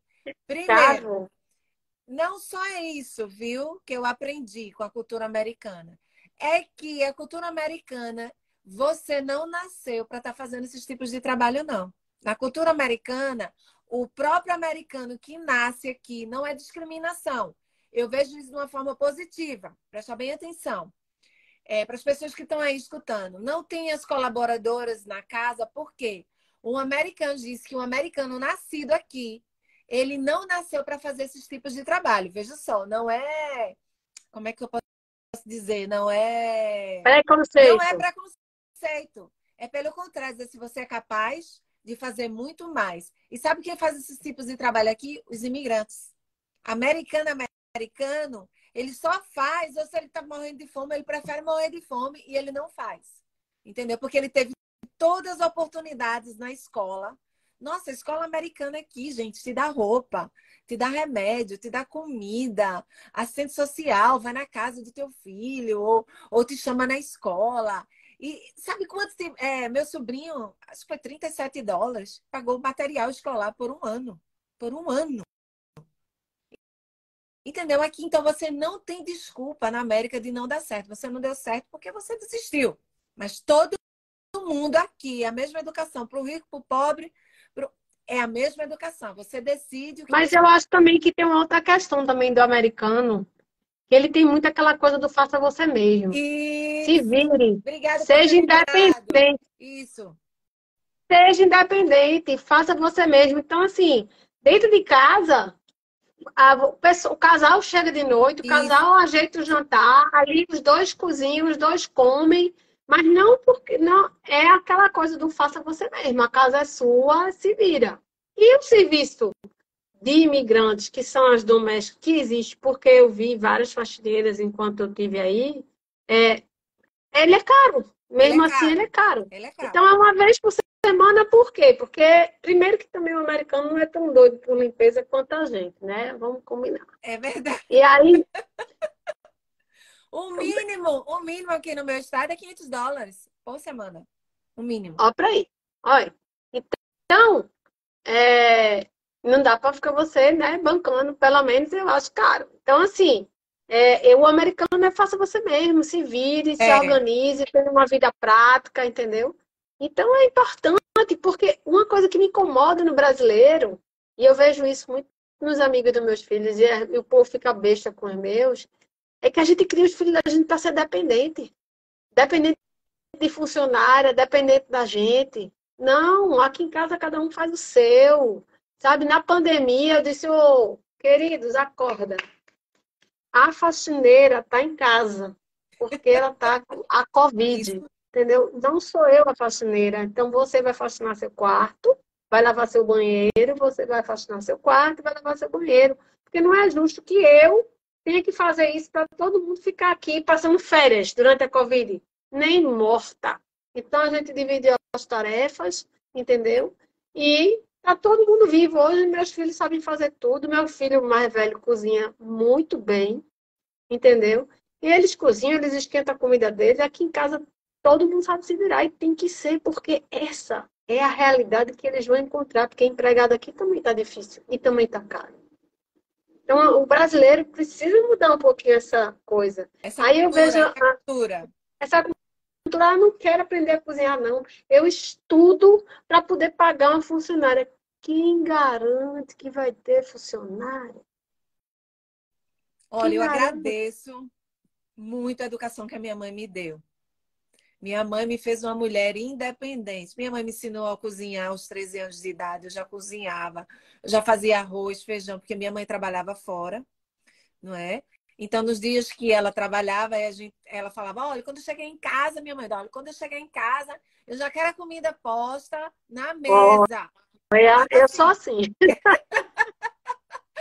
E a minha mãe, ela cozinha, Renata, Ai, maravilhosamente que bem. E Delícia. a Ai, minha bom. mãe, outra coisa, ela tem uma mágica na comida dela, que você seduz todo mundo com a sua comida. E outra coisa, me diga uma coisa, não é difícil cozinhar para grandes quantidades, mil, setecentas pessoas? Minha mãe faz isso, é mágica. E o tempero sai perfeito, Eu gosto entendeu? de cozinhar para mais gente do que para pouca gente, tu acredita? Você é igual a ela, viu? Você é igual a ela. Gosta de cozinhar para muita gente. Eu adoro panelão. Então, a minha mãe me ensinou a passar roupa, a minha mãe ensinou eu Exatamente. mesmo a cozinhar minha comida. Então, quando eu vim para os Estados Unidos, eu não fiquei fresca. Ai, eu não sei fazer isso, não. Minha mãe me preparou para a vida. Entendeu? E eu sempre, desde pequena, assim, minha mãe fala que eu sempre fui muito independente, muito corajosa. É. Eu fui embora. Elida, a quantidade de gente desesperada que eu vi na pandemia, sim, porque durante a pandemia ainda peguei outra tarefa, eu fui fazer congelamento em casa, porque as minhas amigas eram tudo desesperadas, que as funcionárias ficaram sem funcionária e não Sim. sabiam cozinhar. E era todo mundo pedindo iFood, iFood, iFood. Chegou uma hora que, que todo mundo pensava que ia ser o quê? 15 dias, 30 dias. Quando o tempo começou a passar, o povo desesperado, não aguento mais, eu não aguento mais comer comida de não aguento, fora o custo, né? E eu dizia, minha gente, tá vendo? Não sabe enfrentar um ovo, não sabe fazer um arroz. Aí muita gente foi aprender a cozinhar também por necessidade, né? Foram aprender a fazer na marra. E eu digo, gente, tem coisa melhor do que a gente ser independente, a gente saber fazer. Não necessariamente eu preciso, sou obrigada a fazer, mas eu sei fazer, se eu precisar. Eu sei fazer. Se eu quiser, se eu tiver afim de fazer uma comida gostosa para mim, eu vou e faço. Mesmo que eu tenha funcionário, qual o problema? Né? o problema. Eu acho uma delícia preparar uma comida gostosa para uns amigos, montar uma mesinha, ficar ali conversando. Saber, eles saberem que eu preparei para eles com carinho. Eu acho que. Mas há uma. Um... Desvirtuou-se um pouco essa ânsia da mulher dizer que feminista, que é independente, que não sei o quê, que vai pra rua, que faz, e mulher não é para ficar na cozinha. Por que não? Aí eu digo, gente, mulher tá onde ela quiser. Tem gente que fala assim, meu Deus, eu estudei, minha filha, não vou para cozinha, não. Eu digo, pois eu estudei para vir para cozinha, porque eu depois de velho fui fazer faculdade de novo, fui fazer gastronomia, porque eu queria me especializar para ensinar cada vez mais e melhor. Eu fui estudar para ir para cozinha, porque eu adoro cozinha. É uma opção. E não desmerece ninguém. Eu digo a minha filha todo dia, minha filha, olha, saber fazer e cuidar da casa não vai desmerecer em nada. Você só vai ganhar com isso. Porque se amanhã você não tiver uma funcionária, você não vai ficar desesperada. Não vai se assustar, não vai ficar doida. Você vai enfrentar o problema. Ah, tá aqui a casa, vou organizar, vou fazer com calma, sem angústia, sem agonia. Entendeu? Da, da frase da Natália aqui. A necessidade faz descobertas. É verdade. A necessidade, ela faz. E muita gente descobriu, muita gente viu que sabia, é, gosta de cozinhar, descobriu que gostava de cozinhar na pandemia, porque até virou distração, né? O povo não tinha o que fazer, vamos fazer comida, né? Para se distrair. É Todo é mundo verdade. Não, é não? Então, assim, é, é, eu acho que essa coisa do aprender e do saber nunca é demais, né? Independente do que seja. Então, acaba com isso. Eu tenho um monte de gente que às vezes entra no meu Instagram para dizer: ah, não sei o que, isso é coisa de mulherzinha, que negócio de cozinha, que negócio de mesinha, que negócio de cozinha, gente. Outro dia até fiz uma postagem, depois eu me acho mulherão, porque eu cozinho, eu arrado na cozinha, entendeu? Faço altos jantares, altas coisas, mesas lindas, chamo meus amigos e dou conta. Faço tudo isso, né? Dou conta, sustento casa, faço tudo. Eu sou mulherão, querido. Eu dou conta da minha casa. Cria um momento agradável, você desfruta as suas amizades, desfruta da comida, porque você também faz uma comida inteligente. Por exemplo, o seu amigo Antônio agora ele faz ovo inteligente. Eu vou dizer, passa uma receita só de ovos inteligentes. ovo com raspas de limão, ovo com alecrim. Olha, Ai, o meu espaguete, eu sou apaixonada pelo turmeric. Turmeric aí é qual? Como é que se chama esse tempero no Brasil? É a cúrcuma. Cúrcuma? A cúrcuma. Então, eu gosto da cúrcuma com espaguete, a cúrcuma com arroz, a cúrcuma com vegetal. Eu vou até botar assim um a pouquinho de cúrcuma no meu ovo. Cúrcuma é extremamente boa para a saúde, é. né? É altamente anti-inflamatória. É muito boa. Veja só, a Edna, a minha mãe, tá falando aqui, ó. A mulher precisa descobrir o potencial dela e ser feliz. Exatamente. E outra coisa, eu tô falando de cozinha nessa questão de empreendedorismo, mas hoje você vê, eu acho massa, um monte de mulherada aí ganhando dinheiro com crochê. Isso que é uma coisa antiga que voltou, né? É, com costura, fazendo bonecas, né? Bonecas de pano linda, tem vários Instagrams de bonecas. Eu sou, adoro artesanato, então eu conheço assim um monte de, de coisa que e que você pode fazer de casa, porque assim eu defendo muito, sabe, Elda? É, eu faço parte de um grupo de mulheres que de, defende muito o empreendedorismo feminino de uma maneira diferente dessa cultura patriarcal que a gente vive, sabe? Do empreendedorismo que respeite que a gente tem TPM, que a gente menstrua, que a gente. A gente é diferente, não adianta. Ah, homem e mulher são tudo igual. Não, não acho. Nós somos diferentes. diferentes. E quando você é, parte para o empreendedorismo, a mulher vai se dando o direito de respeitar esses momentos, organizar a vida dela profissionalmente. Isso respeitando esses momentos, esses ciclos, né? Dedicando tempo para a família. Não adianta, a mulher que decide ser mãe, ela é primeiro de tudo mãe, por mais profissional que ela seja. É dela. A gente, quando escolhe ser mãe, porque ninguém é mãe por obrigação, ah, salvo algumas exceções tristes, mas ninguém é mãe por obrigação. Às vezes é até por descuido, mas não por obrigação. E, mas a gente precisa, a gente se cobra esse tempo também. Então, a gente, quando a gente parte para o empreendedorismo, a gente consegue organizar o tempo. Como você falou, você se dá o tempo no verão de poder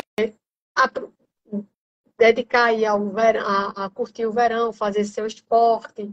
Isso é importante para você, né? Então, eu defendo muito essa linha do empreendedorismo feminino. Quando você consegue trabalhar, criar seu negócio e fazer, grande ou pequeno, você vai evoluindo com ele, respeitando a sua essência, respeitando você, respeitando. E tem um mercado enorme de mulheres aí fazendo o que gosta, o que sabe fazer, como sua mãe falou. Umas são boas na massagem, outras são boas com doce, outras são boas no tricô, outras são boas na costura, outras são médicas, outras são advogadas. Não, não interessa, cada um é bom em alguma coisa, mas dá para você é, investir, crescer, empreender, é, respeitando aí esse seu tempo, essa sua essência, né? Essa sua tem gente que super combina com esse negócio de dessa coisa bem dessas empresas bem competitivas, né? Essa coisa do workaholic, de não sei o que, não sei o que.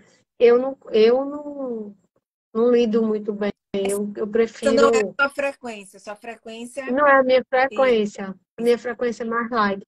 E tem, que, e, e tem espaço para você crescer dessa forma. Todo também. mundo tem espaço. Todo né? E é importante, eu acho, a mulherada escutar isso, porque eu vejo muitas mulheres angustiadas. Não, se eu for fazer isso, eu não vou poder cuidar da minha família, eu não vou poder fazer isso, eu vou ter que abrir mão disso. Calma, calma. Procura primeiro encontro o que você quer fazer e vai construindo aí, vai fazendo. Agora tem que ter persistência. Isso aí, uma coisa interessante que você me falou de persistência. Eu estava na primeira semana aqui no Havaí e eu estava numa casa de uma amiga minha e algo interessante que eu vi, né? Eles estão fazendo linguiça caseira. Olha. Para vender. E ela falou que está tendo tanto aceitação, restaurante e tudo. Ela falou, eu estou fazendo porque já está vendido. Né? Eu nem, eu nem, eu queria hoje ir para cá, quero ir para a praia aqui, ficar com meus filhos e com meu marido. Mas tão lindo a sintonia entre o esposo e a esposa, que eles trabalham com outras com outros tipos de negócio. Mas surgiu essa, essa necessidade, a gente viu, e eu, como sou mineira, sei fazer linguiça, então eu estou fazendo essas linguiças para vender. Mas, Hélida, se eu me focar nisso aqui, eu posso passar a semana todinha fazendo linguiça que eu vendo. Fiz, olha só, outra porta de empreendedorismo. E eles compraram a máquina de linguiça e a máquina para empacotar as linguiças e tudo. Veja, outra forma de investimento na comida, como você falou.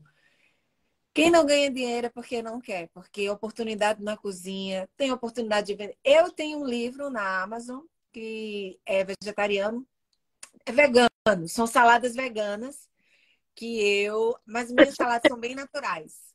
Tá lá, mas tá em espanhol. Eu vou tentar traduzir para o português. Ah, não. Já tá sendo traduzido. para mim depois direitinho o título para procurar. Tá. É, já está na Amazon. Você pode adquirir em e-book, mas está em espanhol. E eu acho que você sabe, né? Espanhol, né? Pronto, então tá. E eu estou traduzindo para o português, estou até trocando a capa, que eu não gostei, mas já está aí na Amazon. O que é que eu aprendi? Eu gosto de fazer minha comida. Eu não gosto de estar comendo muito fora, não. Então, porque eu gosto de ver a quantidade de tempero, que tipo de tempero que está sendo colocado na comida. Eu tenho um estômago muito sensível e tenho sim, um intestino muito sensível. Eu não posso estar comendo qualquer tipo de comida. Né? Uma comida, se estiver estragada, na hora eu passo mal. De tanto que eu como bem. Eu não tomo refrigerante há mais de 18 anos na minha vida. Eu não tomo refrigerante. Coisa boa. É, eu já Suco meu, a maioria assim é natural. Às vezes o suco que eu tomo muito aqui é o cranberry, porque o cranberry ele trabalha muito um, os rins, né? Que você sabe, né? O cranberry é muito bom, ele é bastante diurético e ele é bem para limpar mesmo a gente. Então, o que eu quero dizer, a cozinha, como você falou, pegando o seu gancho, ela tem várias oportunidades de venda. Tem como você vender um curso, tem como você vender um livro, tem como você trabalhar com mentoria. E o bom, Renata, é que você não parou só fazendo ou comida congelada. Eu disse, epa, peraí. Eu vou agora fazer livros, eu vou fazer é, cursos, e dentro desse curso você está entrando em uma área que se chama aconselhamento, como você falou. Ajudei várias, mulher, várias mulheres que estavam em processo de depressão, né? no câncer, e essas mulheres, né, com, o seu, com a sua mentoria, com, com o curso que você deu, elas cresceram, elas foram para outro nível, elas se destravaram sem você forçar, numa conversa de amigável. Tranquila. Isso é um trabalho lindo. Renata, imagina 12 mulheres. Hoje, você multiplicou, 12 está fazendo a mesma coisa que você. Porque elas não vão estar no mesmo território que você e não vai estar na mesma atmosfera. Por exemplo, não vive no seu estado, em Recife. Vai viver em Goiás, vai viver no Amazonas, vai viver no Rio, São Paulo. Imagina isso, que riqueza. O Brasil seria outro, minha amiga. O Brasil seria outro, porque você toca numa vida, você está tocando numa nação. Ah, sim. Você vai fazendo. A gente pensa que não faz diferença, mas você vai começa assim, né? De formiguinha, né? Isso. Hoje já tem mais de mil mulheres que fizeram meu Olha curso. que. Entendeu? É. E aí, agora na comunidade da gente, acho que nós somos, né? Porque a comunidade é um grupo de WhatsApp que eu peguei as primeiras alunas e a gente formou um grupo, porque a gente, a gente sempre se encontra em todas as lives, elas estão, nós entraram e saíram aqui um bocado de vezes. e é, a gente está sempre. É, eu disse, meninas, eu vou criar um grupo no WhatsApp para a gente ficar conversando Isso. e tirar dúvidas. Isso. E aí ficou esse grupo. A gente tem as regrinhas lá para não virar um grupo é, pesado para o telefone de ninguém. Mas virou um grupo que está sempre junto comigo e chama a galera da panela. E, é, e assim, é incrível que aí elas são multiplicadoras. Elas hoje já são multiplicadoras, entendeu? Porque elas pegam o molho que aprendeu comigo, aí elas fazem, elas postam para que outras pessoas possam fazer também, entendeu? Então, assim. É lindo, a gente. A gente a gente vai plantando e, e, e, eu digo que a mulherada tem muito que se juntar e se unir e se ajudar. E assim, olha aí, Natália dizendo, eu faço parte, é isso mesmo, Natália. É, e assim, por exemplo, eu vendo escondidinho, aí eu coloco, aí umas encomendam, aí a outra, é, Milka vende bolo. Essa que queimava água, vende tortas e bolos hoje em dia, maravilhosa. Tá? Orgulho da minha aluna Milka, da show. E, é, e aí ela vende bolos e a gente encomenda dela. E aí criou esse. Aí tem Claudinha que faz pão, aí a gente já encomenda o pão da Claudinha, aí foi virando assim, uma, uma confraria mesmo. Você vê como as coisas vão se entrelaçando e a gente vai dando a mão, né? E uma dá a mão à outra, e às vezes uma está precisando de oração, que é uma coisa assim, bora rezar, vamos todo mundo, tá todo mundo aqui, todo mundo segura na mão, tá todo mundo junto, então isso é muito importante, sabe? Assim, a gente essa tá unidade, junto, essa mesma linguagem. É. E, é, e aí eu vou dizer uma coisa. E tem homens também na minha galera da panela. Tem os o meninos. Antônio, o Antônio. Antônio, meu filho, é o garoto, é, é o mascote. Porque todo mundo é doido por Antônio. Mas Antônio está sempre comigo. É. Nós somos irmãos de cozinha, como ele diz. Fomos unidos pela cozinha. Antônio é outro que faz coisas lindas, naturais. Ele faz uma coalhada seca que é, é inacreditável. É, palheta, palhada seca. É, aquela da comida árabe que se come com quibe. Ai, você não tem noção, não. A coalhada de Antônio é inacreditável. Ele faz gelés inacreditáveis. Ele é maravilhoso. Tudo dele é bem artesanal. Ele faz uma focaccia de comer rezando. Tudo dele é bem artesanal. A proposta dele é bem assim, do exclusivo, do artesanal, tudo pouquinho. Mas é maravilhosa a comida dele. Ele é espetáculo. Eu adoro. Enfim, é. a cozinha é lindo. E eu digo para todo mundo assim. E, e, eu quero falar uma coisa para as empreendedoras que estiverem ou passarem por aqui. Primeiro, assim, acreditem em você. Quem tem que acreditar em vocês não é ninguém. Não espere reconhecimento de pai, de irmão, de, de marido, de amigo, de ninguém. Porque os mais próximos são os que menos vão aparecer nas suas lives, nas suas. Nas é suas são os que menos vão comprar os seus produtos. Faça. Se você acredita, faça. Se der errado, ok. Vamos consertar. Se der certo, parabéns, foi você quem fez. Tem que fazer. E fazer e, e tentar. Ah, não está perfeito. Problema, eu vou fazer, vou melhorar. E tem que fazer. Que não pode é não fazer, sabe? E se divulgue. E não fique no ostracismo, não, sabe?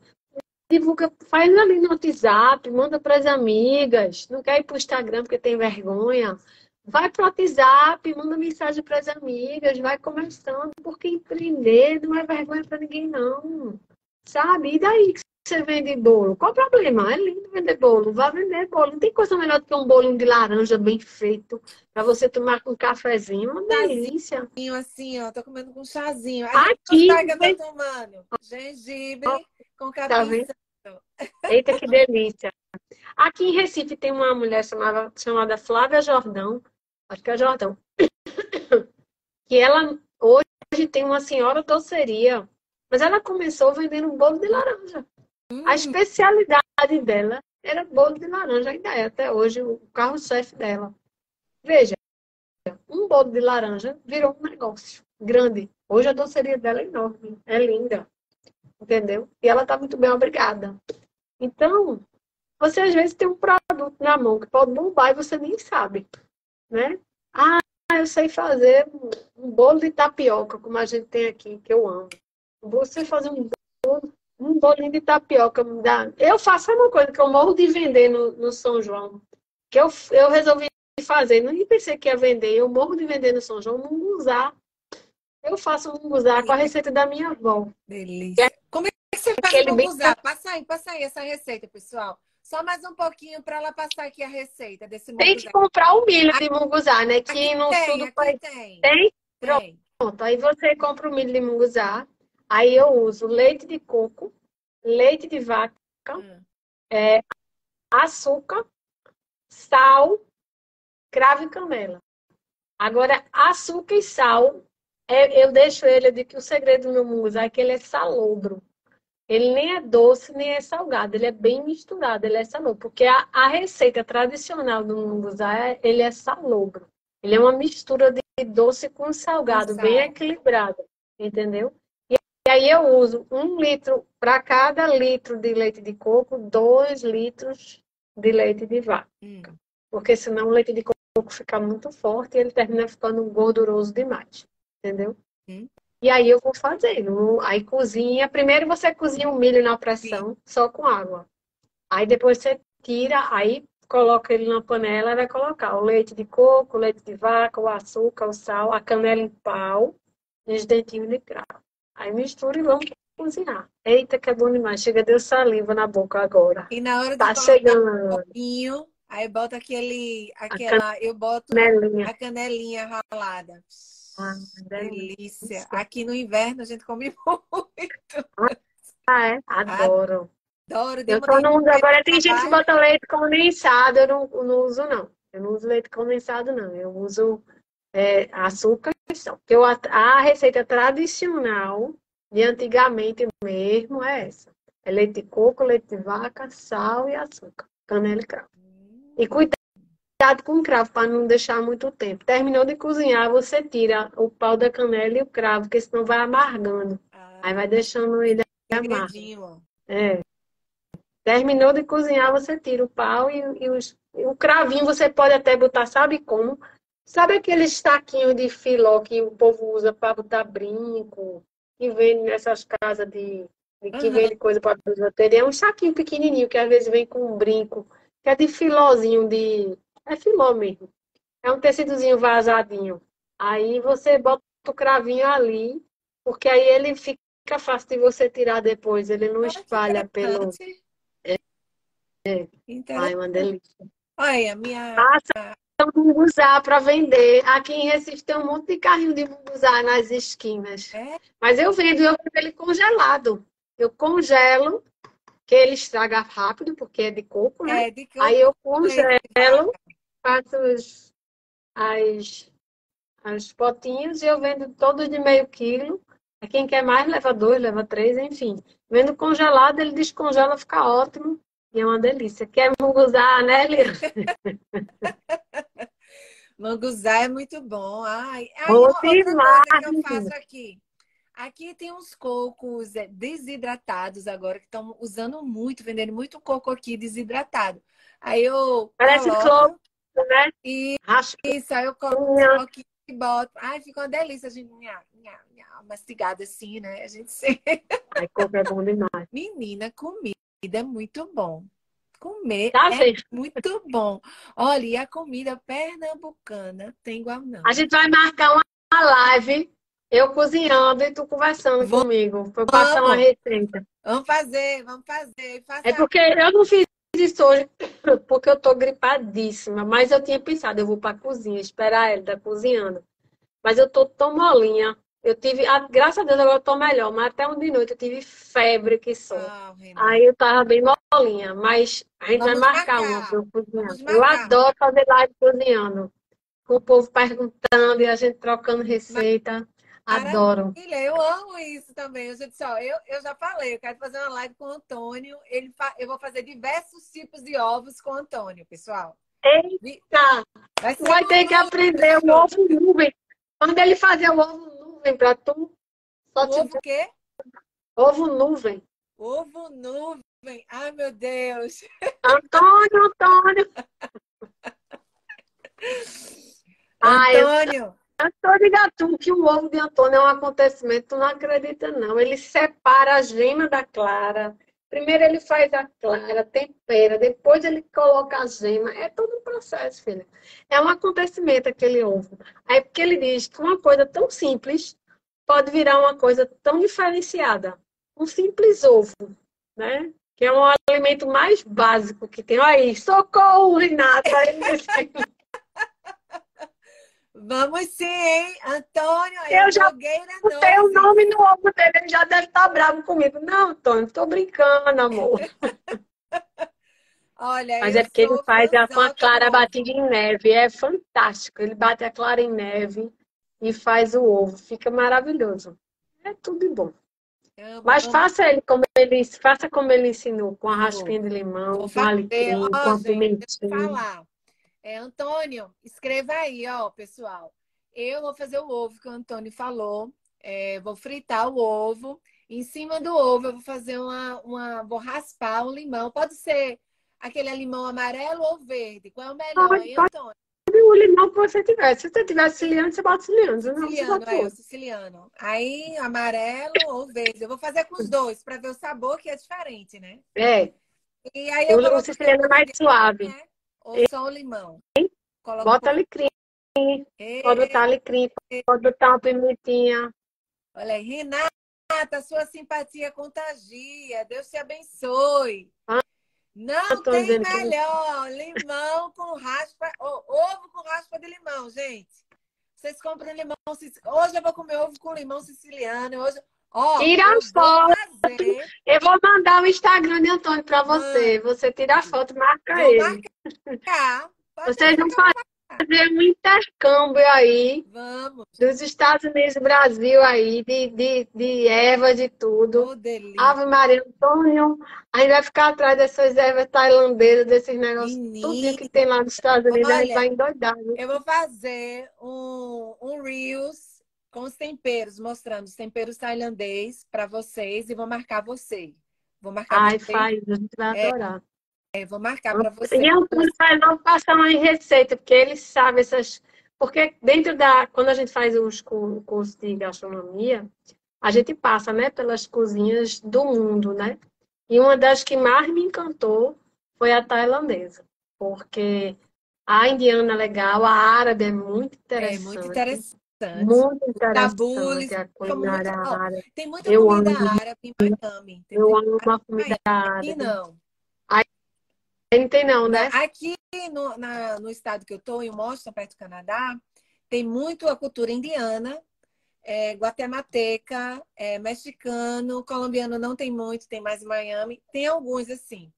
El Salvador. Ó, estão pedindo pra gente colocar o Instagram meio de Antônio. Vou colocar aqui Coloca agora. aí, por favor, Instagram seu e de Antônio. Gente, segue Vou ela, o por Antônio. favor. Eu não pedi, mas por favor, siga ela. Siga o Antônio.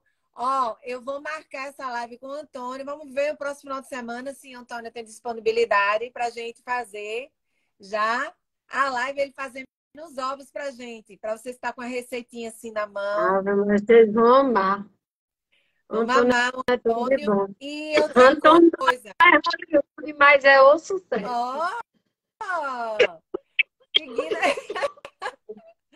Maravilha! É, outra coisa, Renata, que eu queria. Ó, ele tá é- dizendo que amanhã de manhã vai fazer um ovo frito. Tu segue ele que tu vai ver. Mas, meu filho, a gente tá quatro horas da manhã. Ei, tá quatro horas de Eita. diferença. Mas ele bota no stories, aí você Bota bota acompanha no bota stories. todo passo a passo. Ele bota no stories. Bota aí, por favor, que o pessoal vai estar olhando você aí no seu stories.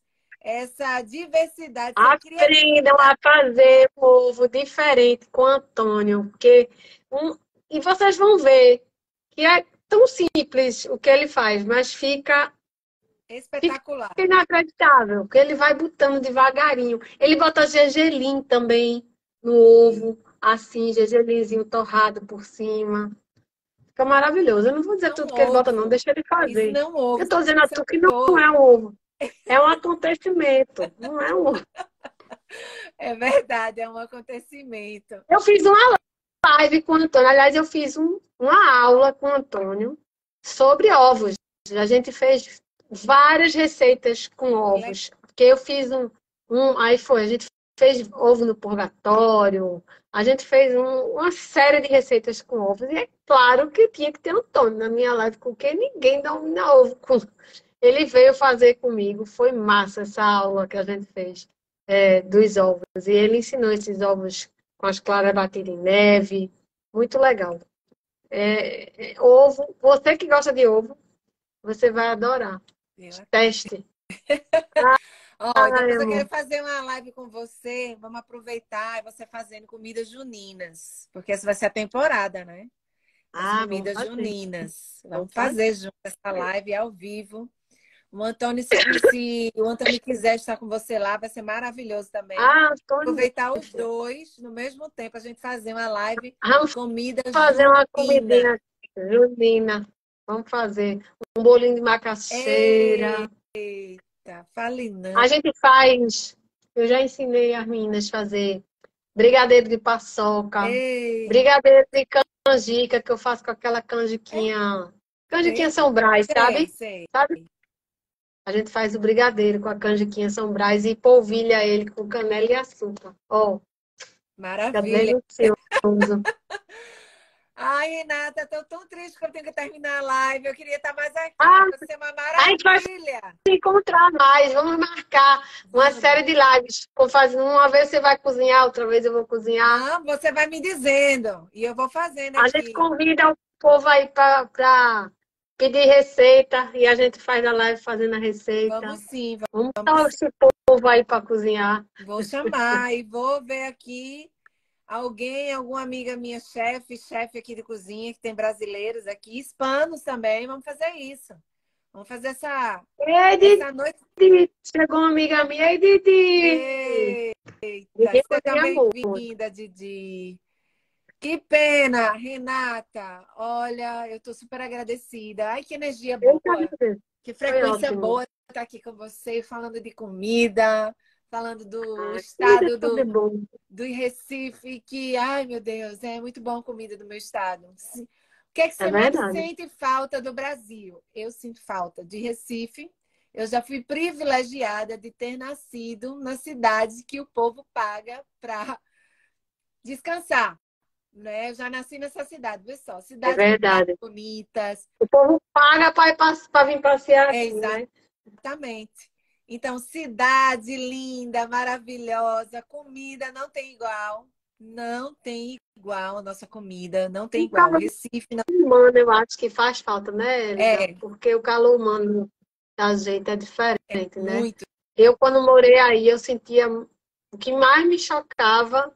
Depois você se acostuma, mas o que mais me chocava, eu era novinha, tinha 23 anos, era a falta de calor humano, assim, que as pessoas são muito individualistas, É. né? Aí, como todo lugar grande, né? As pessoas são muito. Eu não falo assim, individualista, é o sistema e a cultura que prepara a gente para ser independente. A criança na escola ela tem, já tem um local para ela pendurar a mochila dela, tem um local para ela colocar o sapato dela, tem um local para ela usar o sapato da sala de aula, porque o mesmo sapato que ela, que ela veio para a escola ela não usa depois da pandemia.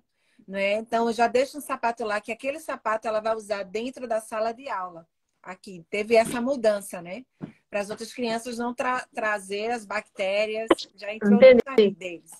Então, todo mundo aqui, você sabe, todo mundo tem um espaço para colocar as coisas. Quem é bagunçado aqui, eu tenho um negócio de organização. Eu trabalho com organização aqui. Então, é, tudo aqui existe já um recipiente, alguém já criou uma forma de pendurar camisa, cinto, bolsa, sapato. Você é desorganizado porque você quer. Mas aqui o sistema e a cultura, ele não permite você ser desorganizado, entendeu? Permitem. Eu acho que o sistema e a cultura americana, a vida, a correria, né? A, aí e eu acho que quanto maior, e eu, eu falo mais das grandes capitais, porque no interior a gente sente que a coisa, a relação humana nas cidades pequenas, ela é diferente em todos os lugares do mundo, né? Se você vai para o interior da França, a relação das famílias, das pessoas da comunidade é uma. Se você vai para Paris, ninguém se conhece, ninguém se fala, ninguém se cumprimenta, porque é gente do mundo todo, você não sabe quem é, você não pode confiar em todo mundo, né? Tem toda essa questão né? aqui nas capitais também. Mas é, o brasileiro, o latino, né? É aquele calor. Ele, é, a gente tem a coisa do pegado, é. abraçado, é. tá junto, né?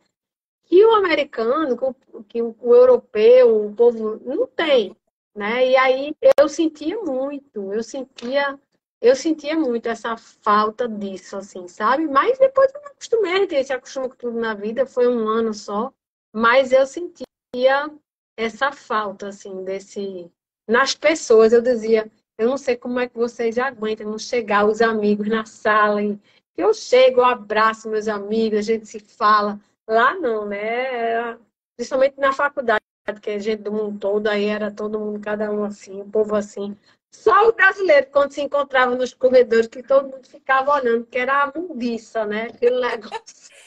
Ei, ei, de Recife, Todo mundo junto, e a gente leva, botava música e ficava lá. Eu dizia, pronto, a mumbiça é o brasileiro. Mas, enfim, Não, era isso que eu sentia. alegria, gente, essa liberdade que a gente tem de se expressar, né? Isso é maravilhoso, né? Essa energia sempre alta que nós brasileiros temos. E, é verdade. A gente sempre é assim, Ei, vem cá, como na minha casa, vamos lá, vamos fazer um churrasco. É. Vamos fazer um, um, uma vaca atolada, é aquela coisa, né? Aquela, aquela magia que o brasileiro tem. Eu digo que é uma magia que a gente tem, essa coisa bem maravilhosa. Não magia de feitiçaria, mas. Não, uma... assim, você está indo para casa de uma amiga, você está indo para casa de uma amiga e encontrou outra no caminho, eu vou lá na é. bora comigo. Aí chega, entendeu? Chega. O brasileiro é assim, né? É isso mesmo. Mas, Renata, amor. Beijo no seu lindo coração. Então, Vamos também, obrigada. Uma semana linda para todo é, mundo. É, gente, manda aí uns beijos, assim, manda uma boca assim de beijo. A gente tá beijando cada um de vocês. Tá? Faz um coraçãozinho, manda aí um coraçãozinho pra gente aí, manda aí vários corações. Muito obrigado por todos que estavam até agora nessa live. Obrigado por todas os seguidores da nossa querida Renata. Gente, honre essa mulher, ela é tremenda, ela é maravilhosa. Eu e também, eu agradeço Foi um prazer. a minha cunhada que me conectou com você. Carlinha, é. maravilhosa. Eu conheci é, Carlinha tempo que a gente vivia chinelo, né, Carlinha?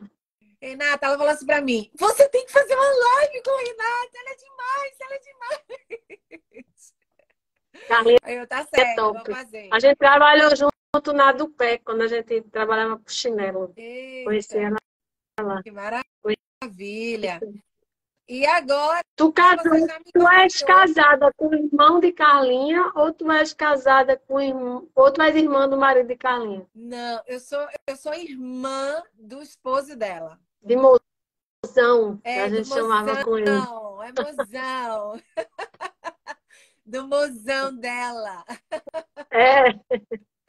A gente zonava demais. Cadê mozão, Carlinha? Ela, tá de É, que legal. É muito bom, gente. Nossa, então vocês são amigas há mais de 20 anos, né? É. Há mais de 20 anos vocês são amigas. É. Que legal. Renata, olha, a gente vai marcar a próxima live, gente, com ela na cozinha. É. Tá? E vai ser a live, olha, meu Deus do céu, a live do ovo. Vou botar assim, a live do ovo. Vou botar assim. Do ovo, o que, que você fala? Do ovo? Espet... O ovo acontecimento. Vou botar a live do ovo acontecimento. Vamos lá, Antônio, a gente vai fazer essa live, hein? Vou fazer essa live com Amanhã você. de manhã, não perca no stories de Antônio. Mais um etapa, mais um episódio do, do ovo acontecimento. Coloca aí, Coloca aí mais uma vez o seu Instagram para as pessoas te seguir. Vou botar. Coloque o Antônio. Antônio. Gente, amanhã aqui para mim é feriado, é dia do Memorial Day. É o dia dos veteranos que a gente honra todas as pessoas de guerra. E como vocês sabem, os Estados Unidos é altamente patri... patriota, né? E é tão lindo essa honra a, a esses homens, né? Esses veteranos. E é um dia nacional, todo mundo para, tem show. É muito bonito essa honra que eles dão para essas pessoas que foram. É, o brasileiro, o americano é muito patriota mesmo. É, muito é patriota. Muito. Eu já vi muita gente já colocar várias bandeiras na porta aqui para em respeito, né, a eles. Isso é lindo e é. realmente a gente tem que valorizar isso. E Verdade. quem trouxe esse patriotismo, reaviveu mais uma vez, foi o nosso querido Bolsonaro, né? Eu não sei mais aqui, não quero entrar em política, mas é. Apesar Essa de questão. quem está no poder, a gente tem que valorizar o nosso Brasil. Exatamente. Eu amo o meu país, não é? é? foi o país que Deus planejou pra, para que eu nascesse. E eu amo o Brasil, eu nunca vou deixar de amar e de valorizar. E eu aprendi aqui nos Estados Unidos, cada país ele tem a sua história, tem a sua cultura de dor e de vitória, a gente respeitar. O seu valor, né? Ele tem o seu, seu valor. valor. Exatamente. Beijão, Beijo. gente! Fiquem com Deus! Boa semana! Pra você também! Tchau! Tchau!